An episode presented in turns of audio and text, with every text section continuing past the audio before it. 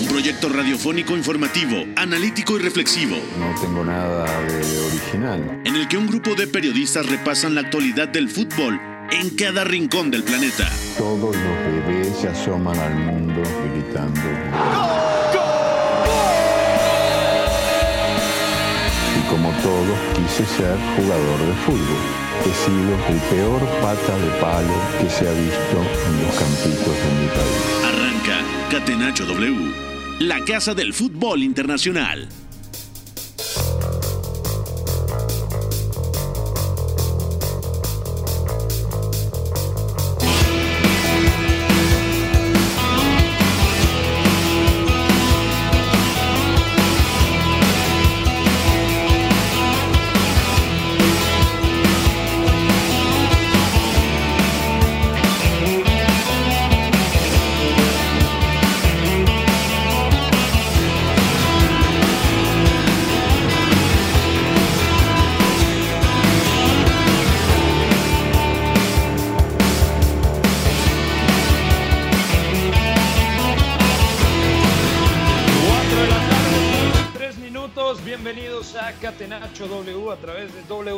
7:30 de AM. Es viernes, pon- eh, pónganse cómodos, mucho que platicar. Hoy hubo actividad en la Liga Española, empate eh, entre el Betis y el Cádiz. El partido recién concluyó.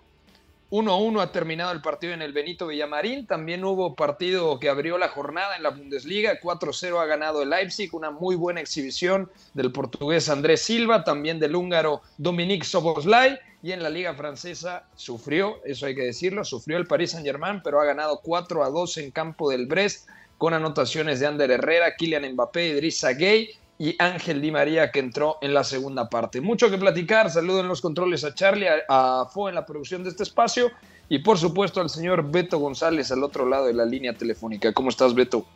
Todo bien, Pepe, gracias. Un abrazo para ti, amigo, para todos los que nos escuchan. Ya vamos agarrando carrera normal, ahora sí, ¿no? Eh, mañana empieza la Serie A, hay partidos que tenemos que comentar desde ya. Y por supuesto lo que ha pasado este viernes, ¿no? Un poquito del Arsenal, un poquito de las ligas europeas que pues, no van a darnos tregua ya, ¿no?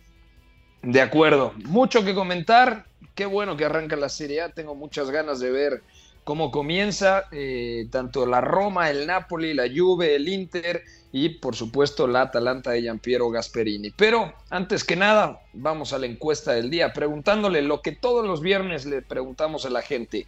¿Cuál es el partido del fin de semana? La encuesta del día. Non poteva farlo venire dagli Stati Uniti senza farlo giocare. Catenacho W. A ver, cuéntemelo, señor Beto González, cuéntamelo, ¿cuál es el partido desde tu punto de vista del fin de semana? Arsenal-Chelsea, Athletic Club de Bilbao-Barcelona, Leverkusen contra Gladbach, Niza contra Marsella. ¿Con cuál te vas a quedar? No pusiste ninguno de la Serie A, por ahí hay un Napoli-Venecia, eh, que también pinta lindo, sobre todo porque el Venecia recién ascendido y además tiene uno de los uniformes más bonitos, no solamente en Italia, sino en todo el viejo continente. Sí, de acuerdo. Empezó discreta la Serie A. Me parece que si bien hay buenos partidos, no había algo que calificara para este fin de semana. Sobre todo pensando el morbo que tiene ver al Arsenal después de haber perdido en su debut contra el Brentford. Parte importante. De ver cómo sigue evolucionando el Chelsea después de ser supercampeón de Europa, de ganar justamente al Crystal Palace de Patrick Vieira. Y me voy a quedar eh, porque no, no estoy convencido todavía de que el inicio de la Premier sea tan vamos a decir, tan, tan bueno para elegirlo ahora. Y por supuesto que la Liga ya tiene un poquito de ventaja y me voy a quedar con ese Lille Marsella, ¿no? Por lo que mostró el Niza de Christophe Galtier en la primera fecha, venciendo justamente a Lille, a su ex equipo, con una actuación muy potente a nivel de contundencia, que es un equipo que todavía necesita tiempo para ir asentando mecanismos, para ir eh, armando las piezas, y un Marsella que, por supuesto, que viene creciendo mucho de la mano de Jorge Sampaoli y que además viene mostrando cosas interesantes, sobre todo con lo que es Dimitri Payet como falso 9, lo que es Conrad de la Fuente como extremo puro en ese frente de ataque de tres, y lo que venimos viendo también ya con esa línea defensiva que vienen comandando tanto Leo Valerde como Libero, también tres centrales, como William Saliba. Entonces, hay nombres, hay entrenadores, un Galtier Sampaoli, y también me parece que vamos a disfrutarlo bastante, ¿no? Es un buen platillo y ya desde inicio de temporada. De acuerdo, es un lindo partido en la Liga Francesa. Yo creo que es de los mejores el fin de semana, pero tengo muchas ganas de ver al Barcelona de visitante. Mm, ya le ganó a la Real Sociedad, uno de los equipos vascos, como local, 4 a 2 el fin de semana pasado.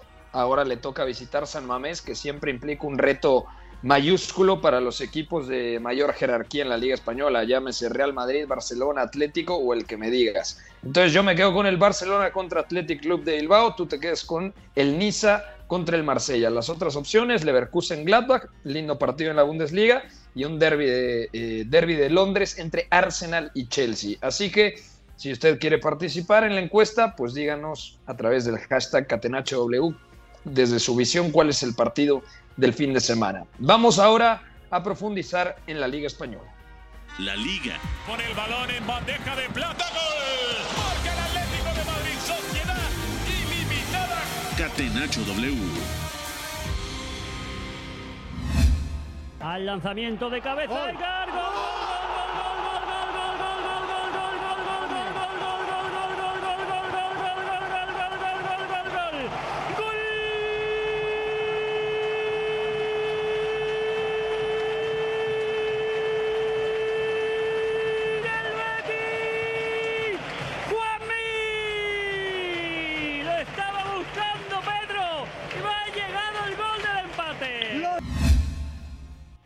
Bueno, empató Juanmi al minuto 22. Álvaro Negredo había puesto el 1-0 desde los 11 pasos al minuto 10 de partido. 1-1 entre el Betis y el Cádiz. El Betis arrancó la temporada con dos empates, entendiendo que en la primera jornada igualó 1 a 1 contra el Mallorca. Para la gente, Beto, que dice que Andrés Guardado ya es un veterano, que no tiene nivel, que no tiene ritmo de competencia para llegar a Qatar 2022, bueno, hoy fue titular al lado de Sergio Canales en el 4-2-3-1 del ingeniero Pellegrini. Andrés Guardado disputó 82 minutos y yo sigo pensando, yo me mantengo en la idea, Beto, desde mi punto de vista, si está al 100% físicamente, el interior izquierdo de la selección mexicana sigue siendo para Andrés Guarda- eh, Guardado. Por más que por ahí esté Luis Romo, Jonathan Dos Santos, Charlie Rodríguez, Sebastián Córdoba, yo creo que si está al 100% está para ser titular en la próxima Copa del Mundo. Es cierto, falta por ahí de 16 meses, pero yo creo que Andrés Guardado eh, tiene argumentos para mantener su nivel y el ritmo de competencia. Sí, de acuerdo. Lo de hoy es interesante porque eh, se da en un contexto donde el Betis vive con la línea defensiva prácticamente a 45, 40, 45 metros de, Ruiz Silva. Y esto tiene mucho valor porque ya habíamos hablado que el, Betis iba a enfrentar a un Cádiz que es un, equipo que sabe pararse bien en bloque medio, que además eh, venía gestionando bastante eh, este tipo de situaciones a través de una, un bloque defensivo que normalmente va con línea de 5, 5-4-1, 5-2-3 a veces. Y hoy más o menos se nota esto y Andrés Guardado es el que gestiona directamente eh, la base de la jugada junto con Sergio Canales, pero Sergio Canales pisando la siguiente altura en ese doble pivote, ¿no? Andrés Guardado siendo teóricamente el mediocentro y me parece que Sí. para el tipo de partido que es hoy es, es destacable a nivel estadístico, pero a nivel de sensaciones, porque es continuidad desde el primer pase, es seguridad, es afianzar al Betis ahí para que viaje junto, aunque luego el Cádiz sí te puede castigar justamente lanzando sobre Álvaro Negredo y con un Anthony Lozano que lo complementa en, en esa doble punta. Entonces, lo de guardado hoy, para que la gente lo tenga en mente y complementando esto que dices, para que yo también pienso que Andrés Guardado puede ser ese interior izquierdo en Qatar, hoy tiene 86 toques y apenas 5 pérdidas.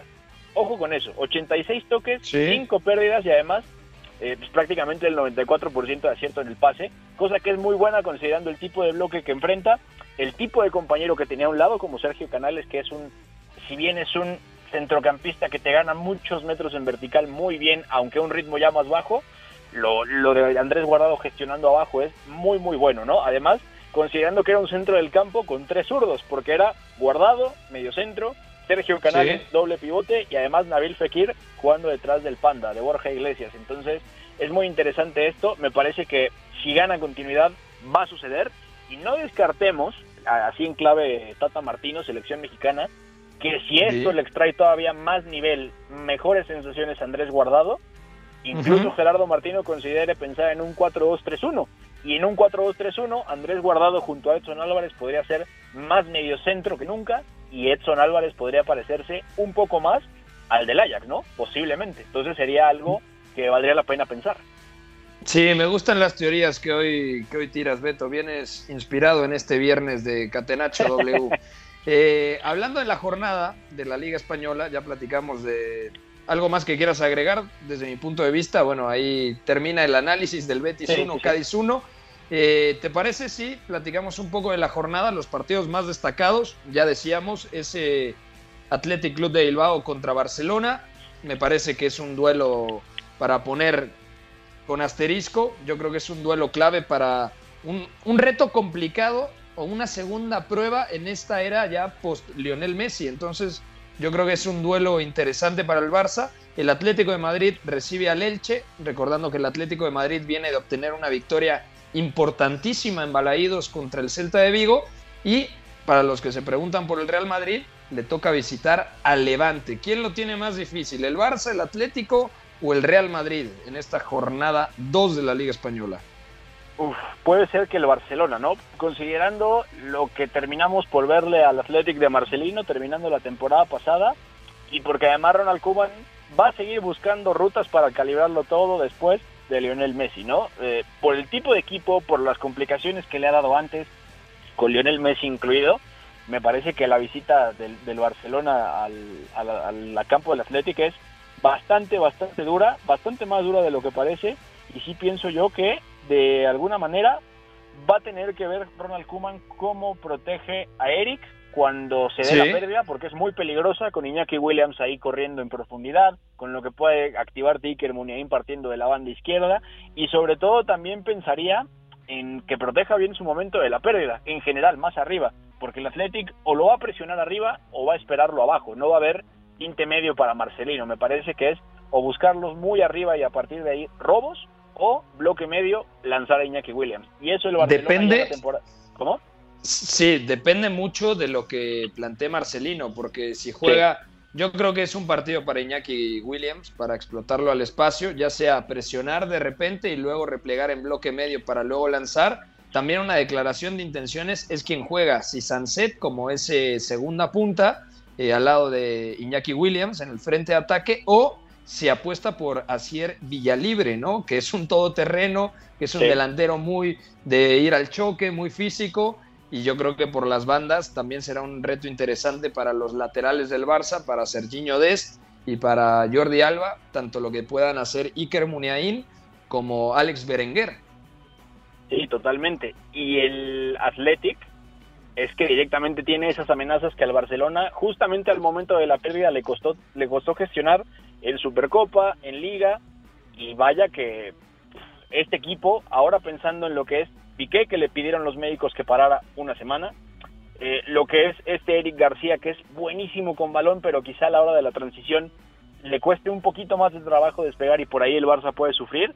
Y lo que puede suceder también es espalda de los laterales, ¿no? Con ese 4-4-2 de Marcelino. O sea, va a ser muy interesante y es una prueba muy dura considerando esas amenazas y luego también considerando cómo el Barcelona tendría que gestionar su, su pérdida, ¿no? Pero el frente de ataque también me parece que es una buena noticia porque lo que vimos justamente con Antoine, con, con el propio Brightwhite, pues es bueno y además tiene sinergias interesantes, pero la Real Sociedad fue, por no decir que anticompetitiva en defensa, sí fue bastante, bastante floja.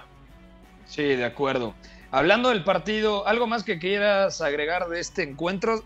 Mira, yo, yo lo veo así, si el Barcelona llega a conseguir una victoria, sería un envión anímico tremendo, porque más allá de que aún sin Lionel Messi tenga mejor plantilla que los equipos vascos, sabemos que tanto Real Sociedad como Athletic Club de Bilbao son dos mm, huesos muy duros de roer actualmente en la Liga Española. Entonces, yo creo que sería algo impresionante, te diré incluso impensado, eh, o impensable, mejor dicho, para gran parte de la afición del Barça, comenzar con dos victorias, entendiendo que tienes enfrente a la Real Sociedad de, Ilguacil, de Imanol Alguacil y al Athletic Club de Bilbao de Marcelino García Toral. Sí, sobre todo, a ver, lo que es abrir la temporada con, con cuatro goles contra una Real Sociedad que ni produjo tanto arriba como hubiera querido. No, no, luego también es cierto que el partido es bastante engañoso, pero que se defiende mal. O sea, al final el resultado es el que es con sus asteriscos. Pero luego también, eh, importante pensar en que el Athletic no, no gana el primer partido, de hecho empata a cero en casa del Elche, pero es teóricamente el, el once que sacaría Marcelino mañana, ¿no? A las 3 de la tarde. O sea, salvo ver si es Villalibre o si es Sanset, o sea, está claro que va a ser Iñaki Williams, que va a estar Iker Muniain, eh, que está Alex Berenguer, por supuesto. Eh, en este caso jugaron Valenciaga y Oscar de Marcos por fuera, o sea, para reserva de nombres me parece que es un partido muy, muy duro, pero que el Athletic sí va a necesitar sumar de tres y por ahí el Barcelona también puede encontrar cierta dificultad. Entonces, si gana los dos vascos en las dos primeras jornadas, pues es que lo firmas con los ojos cerrados, aún en la en la cruda, ¿no? Después de la salida de Lionel Messi, que no es, o sea, esto va a durar años, esto no se va a acabar, ¿no? Entonces, sumar así desde el inicio pues, es lo que es. De acuerdo, primer partido del Atlético de Madrid en la temporada en el Wanda Metropolitano. ¿Crees que tenga complicaciones contra el Elche? A día de hoy te digo, porque lo hemos repetido en distintas ocasiones, que el Atlético tiene la mejor plantilla de su historia. Y ya sea contra el Elche, contra el Celta o el que me digas, yo creo que este equipo tiene que imponer condiciones. La pregunta es, ¿cómo va a jugar eh, el Cholo Simeone? ¿Va a mantener la idea de Coque como medio centro la temporada pasada? ¿Va a jugar Marcos Llorente como carrilero? ¿O lo va a colocar de interior donde mejor rindió el curso pasado? ¿Cuál será la idea eh, cuando le toque llevar el peso del partido como local, Beto? Pues por lo que estamos viendo, y esto sí depende también mucho de lo que diga el Elche y sobre todo considerando que va a ser un equipo que te va a esperar atrás, que te va a ceder metros, que no creo que corra riesgos en, presión y que además siempre va a defender con defensa impar. Recordar que justamente contra el Athletic sale con línea de tres, o sea, Rocco, Verdú y, Vigas, y además los carrileros Mojica, que justamente llegó la temporada pasada, y, y Josán. O sea, ahí el Atlético va a tener un reto importante de abrir un bloque que va a ir más medio bajo, que se va a defender con los cinco atrás y que además le va, le va a demandar mucho, eh, sobre todo, ductilidad para pasar arriba, juntarse bien y no perderla para que le corran con muchos metros a la espalda, ¿no? O sea, sí me parece que para lo que hemos visto de Joffrey con Dogbia, más allá de que es bueno, quizá no sea lo, lo ideal y, y, el partido que juega contra el, contra el Celta, el Atlético, es es el que es y por eso Joffrey con Dogbia funciona, porque es un partido donde el Atlético se amolda muy, muy buen partido de Condogbia. Por supuesto, pero es un Atlético que en ningún momento cae en, las trampas de presión del, del, del, Celta, ¿no? El Celta ni siquiera puede tenderlas bien. Y más allá de lo que pueda darte con Dogbia con balón, sí me parece que en algún momento, en algún momento no va a ser él el titular y que por ahí podríamos volver a ver a Coque como mediocentro y quizá también para sumar ese desmarque, para sumar y digo desmarque porque lo hacen vertical, pero es más corto, ¿no? Y esa tendencia a verticalizar de Rodrigo de Paul, ¿no? Sería bastante interesante porque lo pone cerca de Coque, con cero vas a Alemar en esa zona interior izquierda donde rinde ya bastante, bastante mejor. Y me parece que va a ser algo interesante. A reserva de ver eh, cómo cubre Simeone la baja de Mario Hermoso. Recordar que se fue expulsado, ¿no? Entonces ahí entra otra posibilidad, ¿no? Habrá que ver quién termina jugando en su lugar y luego quizá Renan Lodi, ¿no? Línea de cuatro, Renan Lodi lateral y Trippier en el otro. Es que habrá que verlo, ¿no? Porque el Elche, para lo que se vio en la primera jornada, posiblemente salga con los dos puntas. Quizá el Cholo quiera otro hombre ahí para la superioridad. Y es difícil pensar quién va a entrar en lugar de Mario Hermoso, ¿no? A menos que se le ocurra una variación, se ponga creativo y diga, ah, perfecto, nos quedamos con, no sé, con Dogbia como central, por ejemplo, Jiménez que juegue de externo y baja Coque como, como medio centro, ¿no? Hay posibilidades. E, esto es lo que te da tener una plantilla de este calibre, con esta calidad y sobre todo con esta, pues, esta complementariedad que al final tiene, ¿no? Y hablando del Real Madrid, cambiando un poco de partido, el Levante recibe al Real Madrid. El Levante igualó en la primera jornada contra el Cádiz. Eh, ahora te digo, fue, me parece, uno a uno el partido entre sí. 1 a 1 en campo del Cádiz. Ahora el Real Madrid, hay que recordar que el Real Madrid en el primer tiempo le costó mucho trabajo eh, porque no fluyó como se esperaba, pero dentro de todo, buen partido de Eden Hazard, entró bastante bien Vinicius, termina marcando un gol y el Real Madrid, bueno, con la obligación de sacar los tres puntos, ¿no? Yo creo que va a mantener la idea. Tony Cross todavía no está al 100%, por lo tanto, Casemiro, Luca Modric interior izquierdo y Fede Valverde en el interior derecho se eh, sería la opción más lógica, ¿no? En la medular del equipo blanco. Sí, y, y, sobre todo pensando que el Real Madrid, por la tendencia que se le vio contra, contra el Alavés, sí, sí que tiene Carlo Ancelotti rutas claras como para variar los reinicios, para darle ciertas ventajas al Real Madrid. Y lo interesante de esto es que se mantenga, porque al final sigue siendo un equipo que va a depender en muy buena medida de la libertad que les da Ancelotti a los que van más arriba. Y es, con esto me refiero a Alaba partiendo de zona de lateral y llegando a zona de interior, a un Eden Hazard que va a complementar muy bien y va a ir compensando esos espacios para garantizarse recepciones, lo que va a hacer Karim Benzema evidentemente jugando al apoyo. Por cierto, ya renovó Karim Benzema, lo platicamos en 2023. Oficial, justamente. Entonces, eh, sí me parece que va a ser una, una nueva prueba y sobre todo que va a ser momento de ver cómo lo gestiona Ancelotti ahorita, que no está Tony Cross, y qué tanto esto se mantiene cuando esté Tony Cross, ¿no? Porque en su día es medio centro, puro, tal cual, pero este Real Madrid no tiene el soporte y no tiene casi nada como para hacer posible lo que se vio en aquel, en aquel Madrid de, de los puentes, ¿no? O sea, y el Levante también es un equipo que además te va a presionar bastante bien y que luego esos reinicios te los puede ensuciar, ¿no? Pero va a ser bastante lindo, va a ser bastante interesante y ver, por supuesto, si se mantiene la idea de Fede Valverde en, en términos de dónde lo quiere para presionar y, por supuesto, dibujando esas, esas alturas en el centro del campo. Considerando que también no le ha venido mal hasta cierto punto que Lucas vaya profundo, lateral, y que Gareth Bale se meta por ahí, que también te baje balones que puedan ir largos. En un terreno de la especulación, si el Levante seguramente presiona arriba, no sería un partido más para, para Vinicius, quizá, para atacar al espacio, para lanzar al brasileño a la espalda de los defensas de Levante. Puede ser interesante, sobre todo si el Levante va un poquito más arriba a presionar o si el Real Madrid quiere atraerlos un poco más en medio y a partir de ahí jugarle como descolgado, ¿no? Puede ser interesante y me parece que eh, si no siente Ancelotti que Den por ahí logre darle cierta fluidez extra al Real Madrid, pues lo intente, ¿no? Gareth Bale incluso lanzando a Vinicius, como lo hizo, por ejemplo, en la Eurocopa con Daniel James, que lo hizo también con Aaron Ramsey llegando al área, pues puede ser un mecanismo interesante. No lo descartaría, sobre todo porque Levante en función del partido que vaya viendo, puede subir un poquito las líneas y por ahí se puede meter al Real Madrid de esa manera. Eso y también pensando que si no jugara Gareth Bale eh, todo, todos los 90 minutos, eh, puede abrirse una posibilidad de Alaba también lanzando al otro costado. Así que hay opciones. Afortunadamente Carlo Ancelotti tiene las opciones. Ahora falta ver cómo termina de embonarlo sin necesariamente ese metrónomo que es Tony Cross, porque eh, este Real Madrid se entiende a partir de esa gran carencia y no es poca cosa. Y hay que ver lo de David Alaba, porque en el primer partido jugó lateral izquierdo, pero eh, un lateral que tampoco se proyectaba tanto al frente. Cuando el Real Madrid tenía la pelota, sí, daban amplitud, pero tampoco buscaban constantemente la línea de fondo. De hecho, el futbolista que más ofrecía eh, profundidad era el interior derecho, lo que comentábamos con el uruguayo Fede Valverde.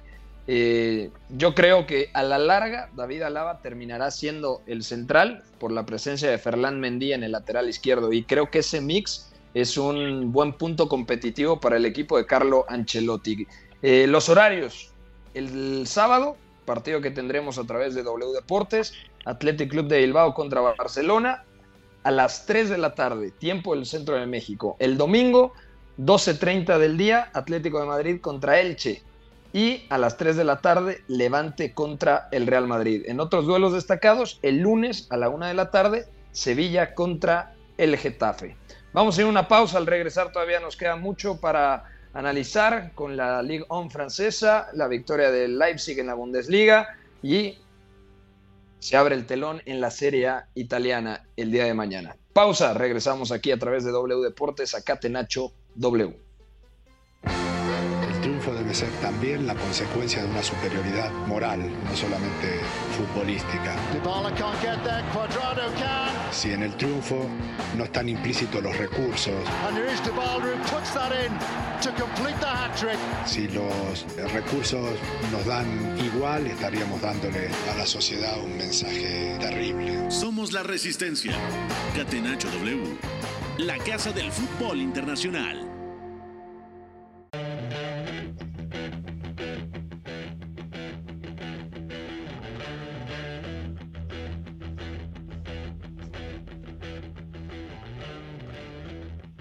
Estamos de vuelta en Catenacho W. Gracias a toda la gente que se reporta con nosotros con el hashtag en Twitter Catenacho W. Antes de analizar la Bundesliga, Beto, hoy ganó 4 a 2 el Paris Saint-Germain.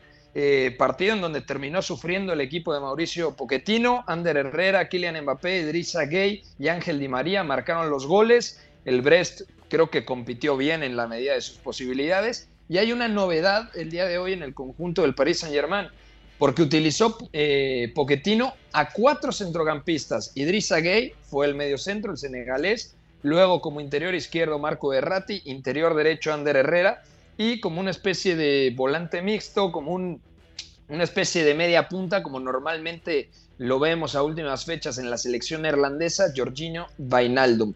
¿Te gustó el Paris Saint-Germain? ¿Te gusta esta nueva propuesta de Mauricio eh, Pochettino? Me parece interesante, sobre todo porque hay un nombre que no figura y que evidentemente iba al, al Paris Saint Germain con balón jugando en zona del centro del campo a quitarle muchas cosas. Y hablo de Danilo Pereira, porque cuando Danilo Pereira ha jugado mejor en el Paris Saint Germain ha sido metiéndose entre centrales, formando una línea de tres, ¿no? Hoy directamente es un rombo, o sea, teóricamente fue Guille medio centro, Ander Herrera y Errate interiores, lo que tú decías, y Georgino Wijnaldum como ese cuarto centrocampista que va a jugar atrás de dos puntas, pero que además de darte mucho con balón, estira a través de sus movimientos, que eso es importante.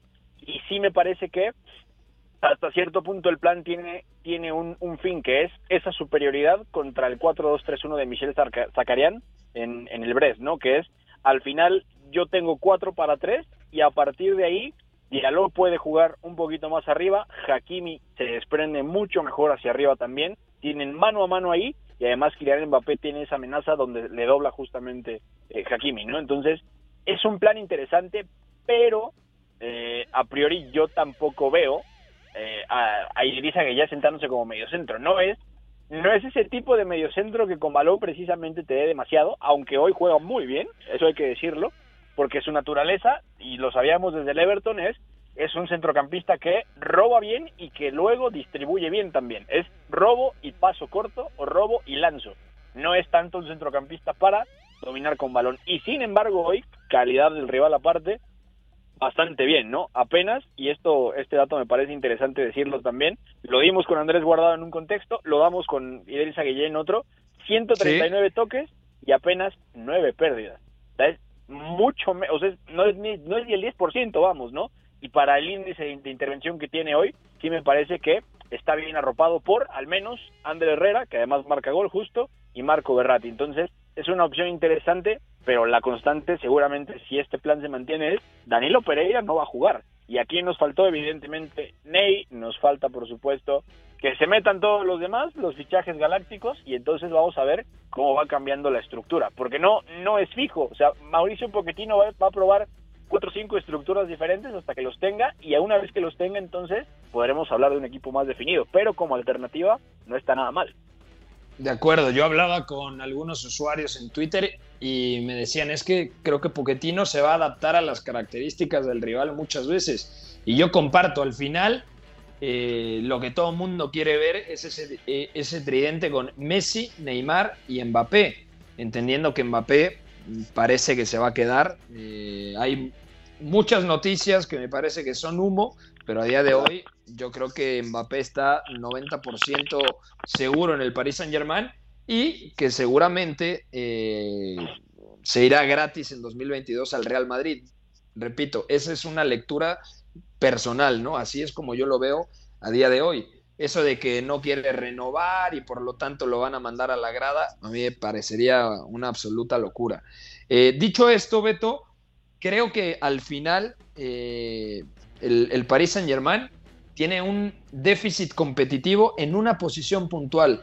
Y creo que ya sabes por dónde voy. Y esa es la lateral izquierda. Ni Diallo, ni cuando se recupere Juanito Bernat, eh, creo que están a la altura de la plantilla. Ojalá Bernat regrese bien, pero creo que eh, no lo veo como una certeza competitiva. De hecho, cuando vimos la plantilla del Paris Saint Germain, comentábamos, lo más lógico es que haya una línea de cinco con Marquinhos, con Sergio Ramos y con Kimpembe, Y luego la pregunta era, ¿quién va a jugar de carrilero por izquierda? ¿Vas a habilitar ahí quizá a Vainaldum, que era otra de las eh, alternativas que decían los medios franceses, pero no creo que, que Pochettino decida prescindir de los servicios del neerlandés por todo lo que da en, en medio campo. Entonces, eh, hay muchas posibilidades realmente en el Paris Saint Germain, pero la lateral izquierda quizá es, es el punto más flaco de este equipo, ¿no? Pues sí, y es que por eso la, la opción de los tres centrales tiene mucho peso porque puedes jugar sin un lateral puro, izquierdo, eh, puedes jugar, mira, en un caso de emergencia Diallo como central exterior no me parece mala idea, pero tampoco es lo suficientemente fiable como para ser un central externo de calidad.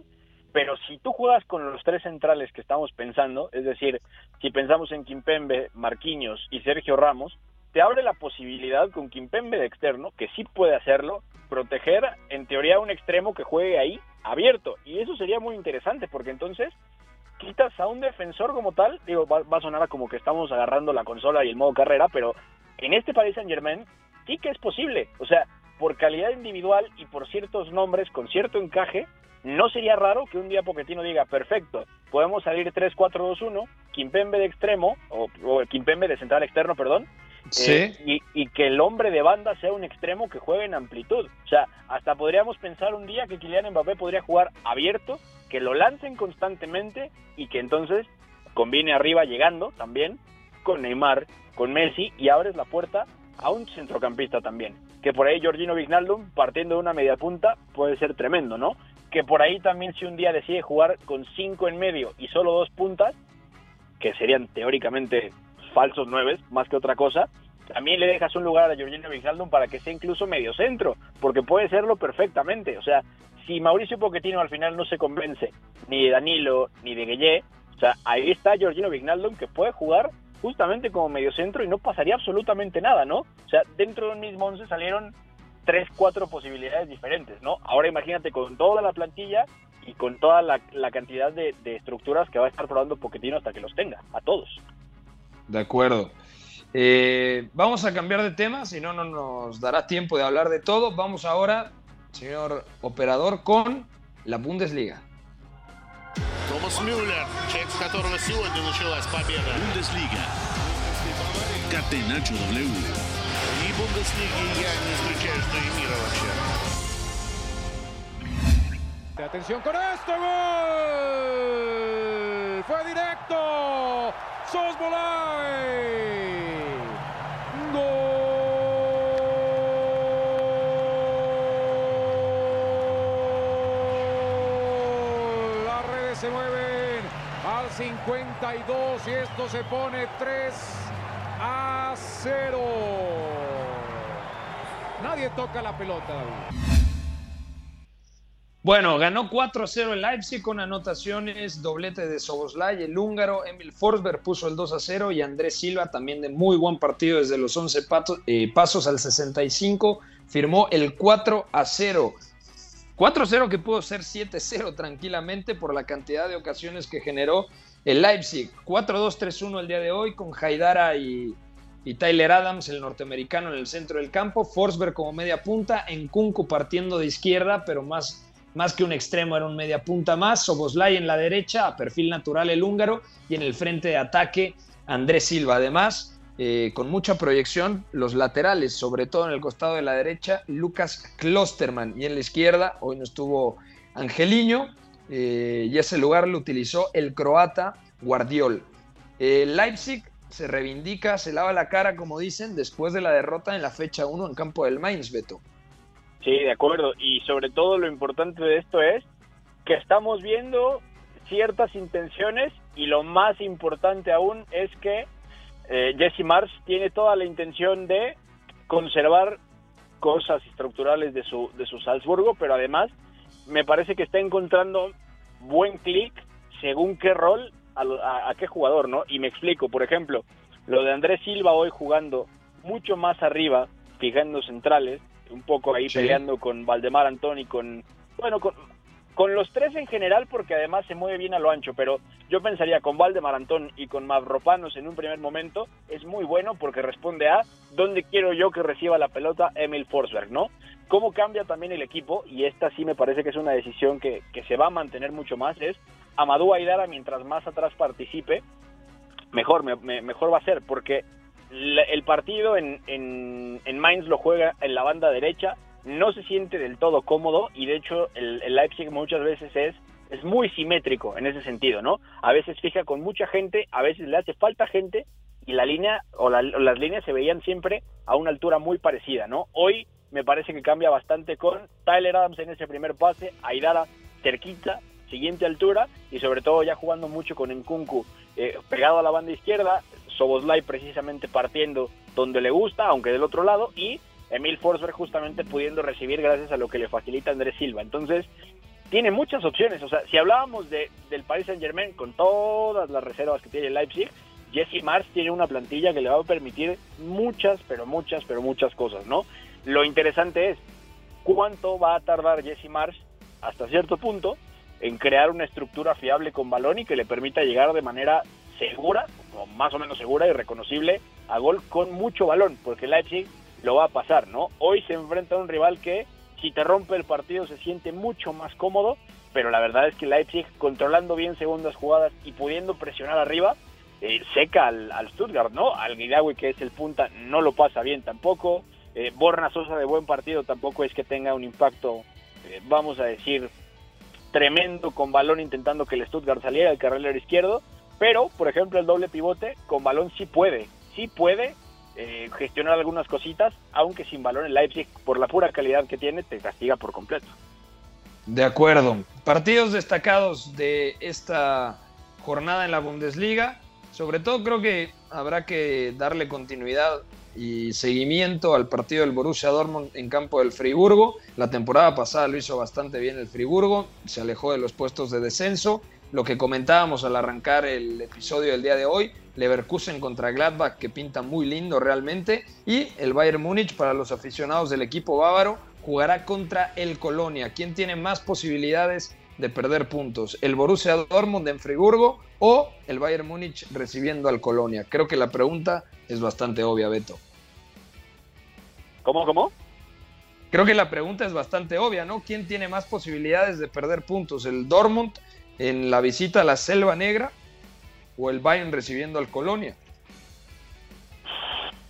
Pues el Dortmund a priori, ¿no? Sobre todo pensando, a ver, el partido en, Frank, en, en Dortmund contra el Frankfurt es, es muy bueno, es, es, una victoria que tiene mucha autoridad, pero coincide con un día fatal de los de Oliver Glasner. Y el Friburgo, si algo tiene, y también ha hecho sufrir al Bayern con esto, es esa capacidad de, una vez que te roba, te tira los descolgados, te juega directo y a partir de ahí te pone a correr hacia atrás y luego no puedes pararlo, ¿no? Entonces sí me parece que el Dortmund con las complicaciones que puede llegar a tener con balón, sí puede sufrirlo más y puede ser que sea el que pierda puntos este fin de semana. Estoy de acuerdo. De, de acuerdo. Dejamos el tema de la Bundesliga y vamos rápidamente con la Premier League.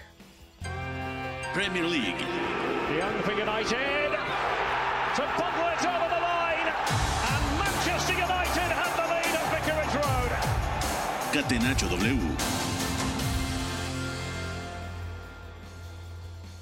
Partidos destacados este fin de semana en la liga inglesa. El Arsenal recibe al Chelsea, el Wolverhampton recibe al Tottenham. Lindo partido porque Nuno, nuevo entrenador de los Spurs, regresa a su antigua casa, el Molinó. Y Southampton contra Manchester United en St. Mary. Leeds United contra el Everton, buen partido, sobre todo porque el Everton quiere borrar la imagen dejada el fin de semana pasado en Old Trafford en una goleada merecida para, para el equipo de Solskjaer. Y el Manchester City contra el Norwich. También hay que recordar que el City en la primera jornada cayó contra el Tottenham.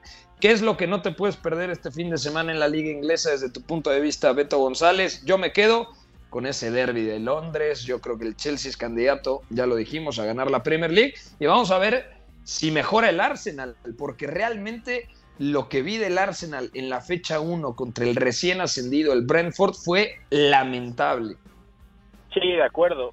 Evidentemente tiene ese morbo, ¿no? Porque tenemos que ver si el Arsenal puede lavarse rápido la cara, pero le toca el peor rival posible, ¿no? Estamos hablando de el supercampeón de Europa, estamos hablando de un equipo que no solamente te lastima con balón y a un ritmo muy alto, sino que sin balón tiene todo tipo de trucos para robarte el balón y hacerte correr y además te castiga a través de velocidad, pero sobre todo a través de sucesiones de pases muy, muy cortas y rápidas. Entonces, el Arsenal no está preparado para defenderse de algo como eso y hay que ver el plan de Thomas Tuchel, porque ante equipos que busquen atraerlo arriba, ya sabemos cuál es la respuesta, ¿no? Lo hizo contra el Manchester City, contra el Atlético en algún punto, lo hizo contra el Real Madrid, lo ha repetido hasta el cansancio, lo hizo apenas contra el Villarreal, es más bloque medio, tapamos líneas, robamos por fuera y corremos hacia adentro. Y a este Chelsea cuando hace eso no lo para, no lo para absolutamente nadie. Y mucho menos un Arsenal que tiene problemas para definir la línea defensiva en este momento, que además no está seguro en, en momentos de pérdida en cualquier zona del campo y sobre todo que va a tener que ir encontrando otra vez sinergias a partir de ese doble pivote porque no lo está pasando tan bien. Y eso también pensar que eh, depende de cómo Steven White, porque el debut es bastante, bastante malo. Entonces, hay que verlo. Hay mucho morbo por eso y porque el Chelsea está ya contando las horas también para que Romelu Lukaku debute, ¿no? No me parece que... No va a debutar, no va a debutar ahora, ¿no? No, no, no pero eh, viendo lo que son estos tipos de partidos y sobre todo lo que, lo que va a estar probando eh, Thomas Tuchel con Timo Werner más a partir del desmarque, porque no es tanto un, un, punta que te ofrezca más apoyos bajo la idea de Tuchel, que para eso juega Kai Havertz, entonces va a haber variables, ¿no? Va a haber variables, sí, seguramente ya la gente está esperando el día en que Romelu Lukaku pise la cancha con el Chelsea, entonces va a ser un partido que si hay un error o se encadenan algunos pocos, no creo que el Arsenal la cuente al, al final de los 90 minutos. Sinceramente no, no lo veo y no lo veo preparado para enfrentar de forma, vamos a decir, competitiva al 100% un partido como este. De acuerdo. Bueno, este partido es domingo 10.30 de la mañana, tiempo del centro de México, y también la jornada de Premier se cierra el lunes con el West Ham recibiendo al Leicester. También es buen partido, sobre todo porque el West Ham creo que puede volver a, a, a competir. Ya la temporada pasada, su segundo semestre fue positivo, y yo creo que puede eh, tener un buen torneo, una buena temporada el equipo dirigido por el escocés David Moyes. Hasta aquí dejamos el tema de la Premier, vamos rápidamente con la Serie A que mañana da comienzo. Serie A. Milinkovic, entro a cercare immobile. Col destro, battuto Bizzarri, la ribalta la Lazio. Catenaccio W. In vantaggio. Bueno, Roma contra Fiorentina, Napoli, Venecia, Udinese, Juve, Inter, Genoa, Torino contra Atalanta, los partidos más destacados del calcio este fin de semana. Antes de profundizar en la jornada, creo que vale la pena hacer una especie de repaso. ¿Quién es el principal candidato a día de hoy a levantar la Serie A italiana desde tu punto de vista, Beto González? Yo no lo tengo tan claro, pero por cómo han desmantelado al Inter con el tema de Hakimi, con la baja capital de Romelu Lukaku, creo que vuelve a dar un paso al frente la Juventus, porque además se refuerza con la llegada de Manuel Locatelli, que tuvo una buena Eurocopa, sobre todo en los primeros partidos cuando no estaba Berratti, y además eh, porque la rompió completamente con el Sassuolo desde el curso pasado, o desde poco más, diría, con Roberto de Servi. Voy a comprarlo de la Juventus, porque es una plantilla que con Manuel Locatelli crece a otro nivel, porque ya va a tener otra vez a Matis de porque más allá de la baja de Merida y Miral, la base está, sigue estando Leo Bonucci, que vamos a ver cómo regresa después de una Eurocopa que es muy buena, o sea, es un contraste total contra su, temporada regular, y me parece que a, a, partir del fichaje de Locatelli, a partir de que nadie más se va, salvo Demiral, y que la plantilla ya tiene un poco la vivencia de un fútbol más rígido con Sarri, porque Sarri fue muy rígido con la Juve, y además con un fútbol que se quedó a la mitad de muchas cosas con Andrea Pirlo, debe sentirse más cómoda sabiendo que vuelve Massimiliano Allegri, sobre todo para los que ya estuvieron con él, y no hablo de solo un año, sino de ya los que lo conocen de hace mucho tiempo, ¿no? Es la Juventus puede tener la confianza de que más allá de, del, del, funcionamiento va a poder competir y va a estar cerca de ganar a través de sí. uno, que me parece muy importante, lo flexible que es el propio Massimiliano Allegri planteando de, de inicio los partidos y dos, es el camaleón, el camaleón Allegri. El camaleón Allegri y ese ese camaleonismo me parece que lo lleva a direcciones de campo que normalmente suelen ser muy buenas y eso en una liga donde los rivales se mantienen más o menos igual y donde el principal candidato a priori era el Inter y lo desmantelan, te pone también un punto por delante. Entonces, sí me quedo con la Juve. Y debajo, no sé yo, no sé yo si apostar por el Inter después de lo que está pasando, porque al final sigue siendo un equipo que tiene una plantilla tremenda, pero ya las bajas de Hakimi y de Lukaku son tales que no va a ser fácil y Simone Inzaghi tiene ahora menos calidad de por medio como para construir una idea que le permita prolongar lo que vimos en la Lazio y que le permita también darle la comodidad a los futbolistas que tienen el Inter. Entonces, tengo pendiente esa, ese segundo favorito, pero la Juve está número uno, seguro. Es que el tema con el Inter es, se va Lukaku, que era el mejor delantero de, del calcio, y no llega Dugan Zapata, no llega Dusan Blaovic, que para mí eran los dos ideales para poder suplir al belga. Traes a Edin Dzeko, que es una buena alternativa al bosnio, pero ya tiene cierta edad, o sea, ya no es el Dzeko que conocimos en el Wolfsburgo, que luego va al City, que luego la rompió en la Roma, pero puede sumar.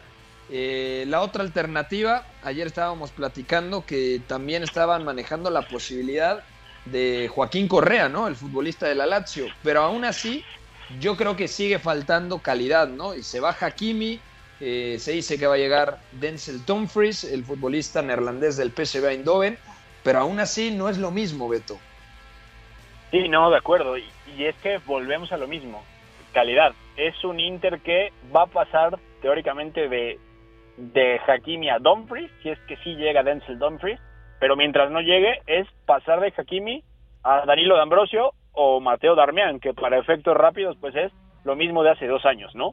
Es pasar de Romelu Lukaku a puntas que no te dan lo que te da él y que además no se parecen en muchas cosas a su juego, que era parte fundamental de cómo el Inter sacaba la pelota, se instalaba arriba y, y demás, ¿no? Y ni siquiera Edin Checo, y Edin Checo es muy bueno aún a los 35 años, ¿no? O sea, es un Inter que se ha reforzado y ha paliado las bajas según lo mejor que tiene a la mano. Pero no había nadie mejor que estos dos que se fueron, ¿no? A Raf Hakimi y Romelu Lukaku. Entonces, eh, lo tiene muy complicado Simone Inzaghi y por esa razón lo pensé ahorita mientras decías esto. ¿Dónde pondríamos al Milan de Pioli? Considerando las dificultades del Inter, considerando que la Lazio empieza de cero y que... Muy difícil. Bueno, no, no, es pregunta, es pregunta porque el mercado es bueno. O sea, no, yo no digo va a ser subcampeón otra vez o, o, o tal, ¿no? O sea, es el mercado lo lleva o lo obligaría a ir más arriba. Estamos hablando de Olivier Giroud, estamos hablando de que se queda Picayo Tomori, estamos hablando de que tiene todavía eh, por cerrar a Alessandro Florenzi, que está el Bakayoko. que, que viene Bakayoko. Es una plantilla que va a seguir creciendo y que a priori por nombre sí podría tener pues, algo más cercano a nivel Champions League, ¿no? Sí, o sea, de acuerdo, pero yo creo que la plantilla del Milan no está capacitada para poder lucir en Champions y mantenerse en el top 4 de Serie A. Quizá me equivoque, pero le costaría muchísimo trabajo. Vamos a ver también eh, cómo eh, logran sobrevivir algunas bajas importantes. Era muy criticado el turco Hakan Çalhanoğlu, pero a mí me parece que era de lo más diferencial que tenía esta plantilla. Cuando salía en vena, cuando estaba inspirado, Chalanoglu marcaba diferencias. Hay que ver el estado físico de Zlatan Ibrahimovic. O sea, vamos a ver cómo rinde esta temporada Sandro Tonali, si da un paso al frente, eh, si mantiene el nivel Ismael Benacer, que también tuvo complicaciones físicas la temporada pasada. O sea, el Milan me gusta, pero no sé si tenga el plantel suficiente para poder enfrentar los dos eh, torneos. No, a la larga tendrá que priorizar, ¿no? Sea, tendrá que saber Stefano Pioli y tendrá que saber el propio club hasta dónde va a, a, llegar en Champions. O sea, el objetivo era clasificar a octavos, hasta donde recuerdo. Y la idea es volver a clasificar, porque si va a fichar más, muchas veces, y lo intentó con Nicola Vlasic, era, se hace compra obligatoria si el equipo se clasifica otra vez a Champions League la próxima temporada, ¿no? Entonces, claro. está comprometidísimo el Milan. Si no es el Milan, que no sugerimos que sea subcampeón ni nada, también está el Atalanta y a Gianpiero Gasperini. Si retiene a Duban Zapata, si se mantiene como está, además con los fichajes que ha hecho recientemente, o sea, no sería descabellado pensar que la Atalanta sosteniéndose a partir de lo que le hemos visto tres años ya seguidos sea un equipo todavía más incómodo pensando de dónde van a partir los demás proyectos. De acuerdo. Bueno, ya platicaremos el lunes de todo lo que sucede este fin de semana. Va a ser una serie muy linda, yo creo que bastante competida y vamos a ver si la Juventus recupera el Scudetto después de que lo perdió el curso pasado a manos del Inter de Antonio Conte. Hasta sonará raro porque mucha gente todavía no se entera que Simone Inzaghi, ex eh, estratega de la Lazio, ahora será el nuevo timonel del equipo Azzurro. Ya nos vamos, Beto, una última. El Arsenal tiene nuevo arquero y competencia para el alemán Bernd Leno. Cuéntanos un poquito. Sí, el que llega es Aaron Ramsdale, ya está hecho el acuerdo. Son, y, esto es interesante porque ahora, ahora doy un breve comentario sobre lo que es Aaron Ramsdale, pero la idea es, Aaron Ramsdale va a llegar al Arsenal, ya está completamente hecho. Van a pagar 24 millones de libras fijos, 6 son variables y esos 6 solo se pagan si Aaron Ramsdale se hace titular y primera opción indiscutible. El Sheffield quería 40, pero eh, no, no se va a dar, va a ser 30 así y el contrato es de cuatro años con opción a un quinto. Ahora, no sé en qué está pensando el Arsenal, no sé qué está pensando Edu o Mikel Arteta para pagar 25 millones de libras prácticamente, posiblemente 30 si es que se hace titular, que lo dudo, por el que fue abiertamente el peor arquero de la liga la temporada pasada cuando desciende el Sheffield. O sea, no entiendo la lógica del fichaje y no entiendo eh, qué se busca eh, de, en el sentido de fichas a un arquero aún peor. Bueno, fue, fue a la Eurocopa, ¿eh? Sí, a ver, pero Aaron Ramsdale es una de las pocas opciones que hoy tiene Inglaterra para representar la portería y otra vez está atravesando ciertos problemas de, calidad porque era o Pickford o Henderson o Ramsdale y perdón, el mejor de los tres es Dean Henderson y la verdad es que es el que jugó menos. Bueno, ya nos vamos. Gracias a Charlie en los controles, a Fue en la producción de este espacio al molesto Beto González por la contratación de Ramsdale. Eh, pero bueno, habrá algún aficionado del Arsenal que esté contento. Gracias a todos. Pasen un buen fin de semana y sigan la programación de W Deportes, tanto con la Liga Española, la Liga Femenil y la Liga BBVA MX. Fuerte abrazo. Pásenla muy bien.